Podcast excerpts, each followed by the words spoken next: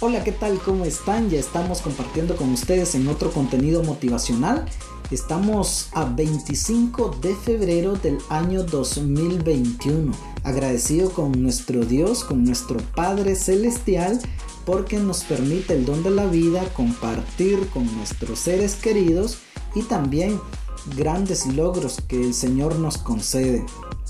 Hoy el segmento está muy bonito. Hablemos de gratitud. ¿Usted se ha preguntado cuántas veces da gracias a Dios en el día? ¿Da gracias a la vida? ¿Da gracias al prójimo? ¿Usted se ha preguntado si ha regalado una sonrisa a aquella persona que le hizo un favor, que le sirvió? Quizás mm, le dijo gracias. ¿Usted se ha preguntado eso? Yo siempre me ha llamado tanto la atención este tema porque un 80% de las personas olvidan este concepto un 20% apenas lo toma en cuenta. ¿Saben por qué? Porque el día de hoy nos hace falta humildad. La persona llena de gratitud es esa persona humilde. Tiene siempre detalles para agradecer. No olvida con quién está en deuda. Sabe amar sin rencores. Reconoce también los momentos importantes de los demás. Ve el lado positivo siempre va a estar con una sonrisa, contestando el chat, contestando las llamadas con mucha alegría. Si se, si se aproxima a alguien, lo saluda con una sonrisa.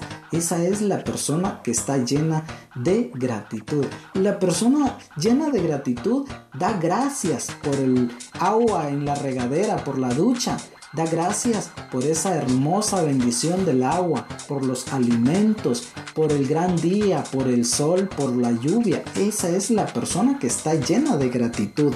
La persona llena de gratitud es esa persona que contagia con su sonrisa. Es esa persona que para ella no va haber momentos difíciles, días este, duros. No, ¿saben por qué? Porque Dios está en el corazón de ella.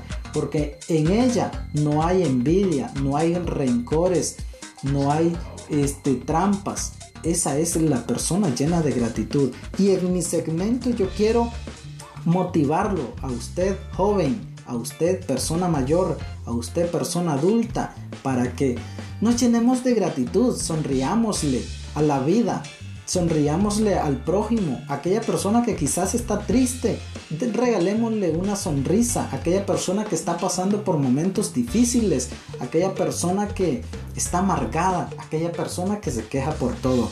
Tratemos de ser grato, que Dios nos va a traer grandes bendiciones. Con mucho cariño, soy su servidor Álvaro García.